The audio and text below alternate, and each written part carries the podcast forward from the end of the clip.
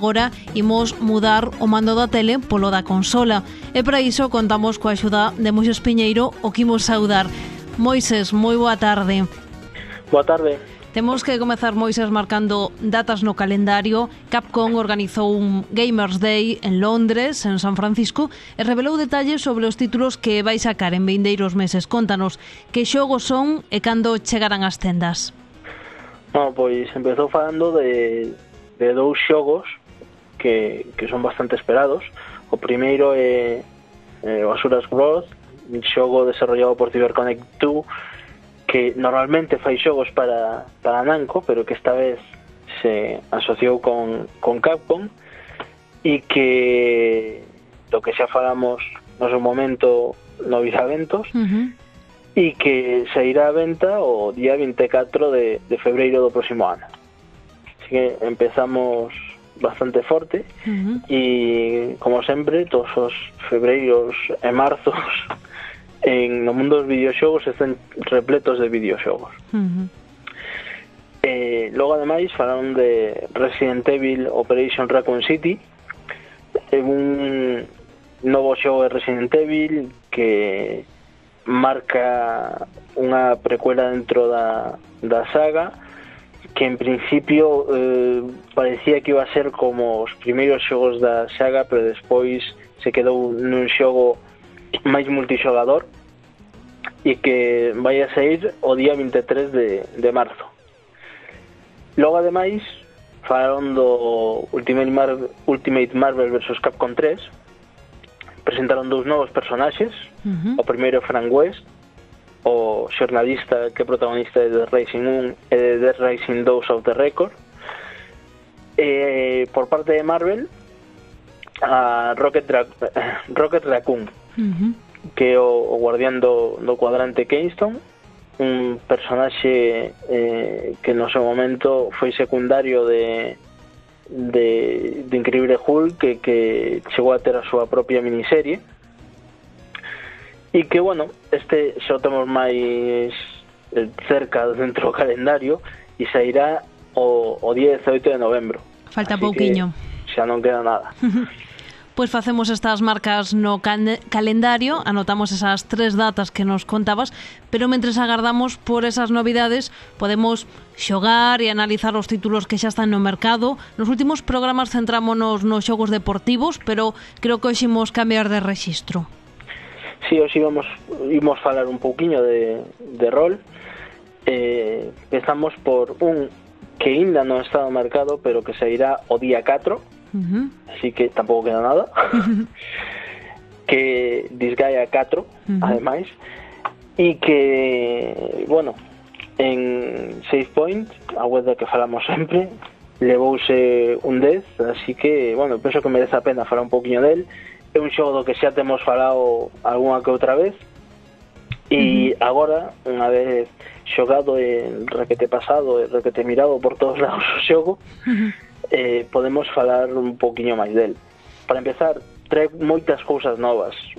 A historia eh, eu penso que é mellor que a do 3 pero como pouco está a nivel da de todos os Disgaea é moi divertida eh, ten ese toque de anime que a todos os fans de anime lles vai a gustar.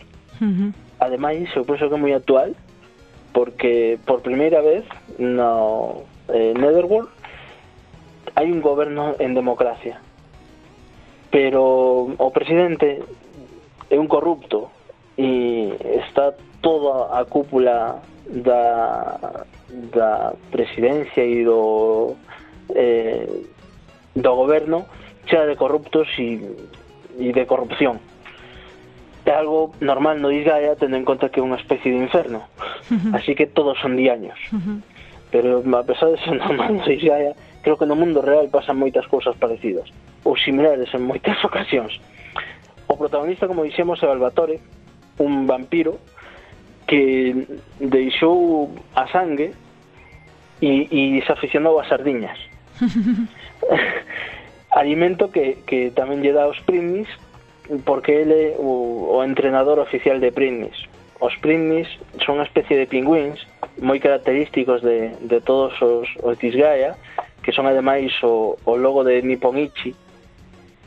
E, bueno, eh, están compostos polas almas mm, pecadoras dos, dos homes e, e, e para decirlo todavía mellor polas eh, almas dos homes máis pecadores. Uh -huh. eh, curiosamente aparece un novo Britney que é Fuca pero que como non lles quedaban traxes de Britney mm, a pobre rapaza eh, vai con vestida de colexiala e non se cree que este morta nin se cree que, que se xa un prindi Así que é bastante especial e ten bastante importancia dentro da, da historia. Uh -huh. ah, deste modo, toda a saga, a, eh, o xogo está, como digo, cheo de humor, é moi divertido, eh, toca temas actuais como a política. De feito, todo se centra en política, ti tes que eh, nombrar os teus senadores, e para pedir eh, novas cousas como poder crear novos personaxes, que as armas sean mellores ou, bueno, múltiples cousas que se soen vir na Isgaea, no 3 tiñas que ir a unha reunión de, do Consello Escolar porque era nunha especie de instituto, neste tes que ir a unha reunión do Parlamento e ganar. Se si non podes ganar por votos, podes ganar eh, peleando. Uh -huh normalmente bastante difícil, sobre todo para eh, cando empezas a xogar ou polo menos na primeira partida é moi difícil, casi imposible gañar eh, loitando no, no Parlamento pero a partir de que tes nivel 500 ou así xa podes tentalo uh -huh. como digo en, en Disgaea podes chegar hasta niveles casi imposibles o nivel máximo en nivel 9999 tes unhas eh, podes chegar a pasar horas e horas e horas de xogo. Así que eh, vamos, un, un xogo moi rexogable que nos vai a dar moitísimas moitísimas uh -huh. horas. Logo máis ten bastantes trae bastantes cousas novas este Disgaea 4 uh -huh. eh, por primeira vez hai interacción online. Ti podes crear os teus eh, barcos piratas e eh, ou loitar directamente contra outros barcos piratas de outra xente ou en un momento dado poden aparecer eh, na partida de mm, outra xente cando están eh, no Itenwall. Así que, eh, vamos, vai haber moitísima máis interacción online e, ademais dos barcos piratas, podes crear as túas propias fases e outra xente pode eh, puntualas e eh, xogar nesas, nesas fases onde eh, podes conseguir eh, puntos para comprar novas novas cousas e poder facer barcos piratas mellores ou fases mellores. Uh -huh. Así que vamos, a pesar de que ten esa interacción online, en ningún momento vai a molestar para a historia xeral, sino que o complemento un pouco dándoche a posibilidade de, por exemplo, cando no Ten World estás eh, en apuros, chamar a, a uns piratas aliados para que veñan a axudarche, ou cando eh, no Ten World estás tranquilamente que veñan uns piratas eh, de outro xogador con un nivel mm, brutal e teñas que fuxir ou, ou perder basicamente. Uh -huh. A verdade é que ese humor, ese carisma dos personaxes son características que xa resaltaras nas outras ocasións que falamos desta saga. Comprobamos entón que eses trazos seguen presentes e que ademais o xogo trae consigo novidades moi interesantes nesta edición. De feito xa nos dicías que o puntuastes cun 10. Podemos dicir entón que o mellor xogo do seu xénero.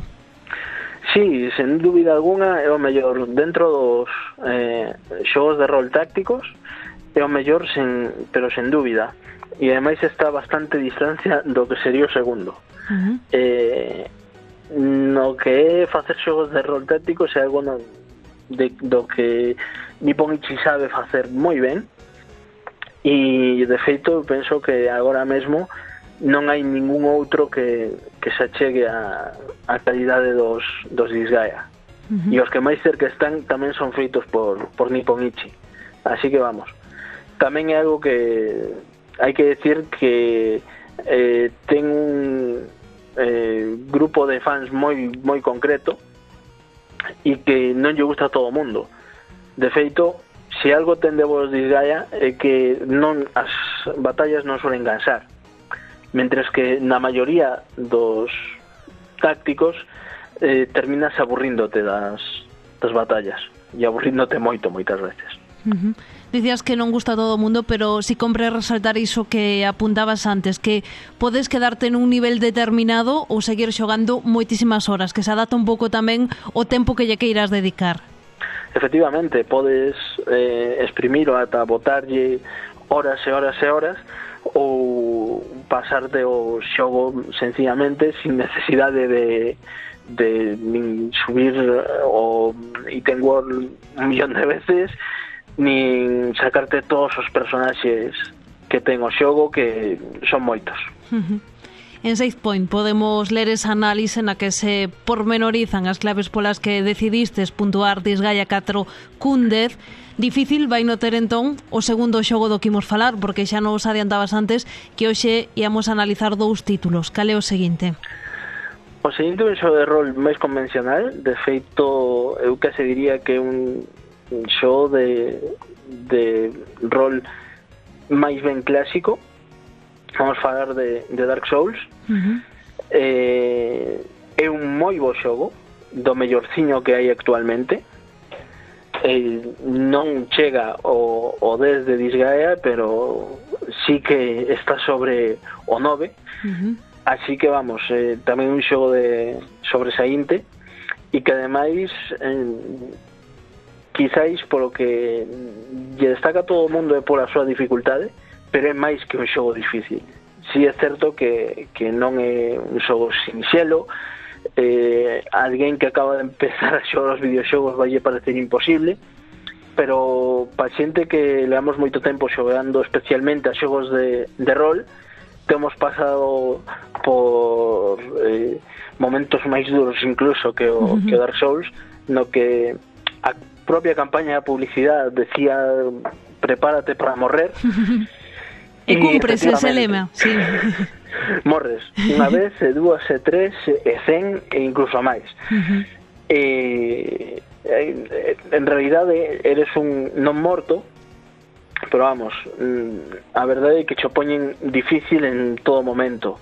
Eh, ten tamén eh, funcionalidades online moi importantes, uh en todo momento que está xogando, si tens a consola evidentemente conectada a internet, vai a estar o xogo conectado, vas a ver sombras dos outros xogadores eh, pasando por onde estás ti eh, eh, e loitando.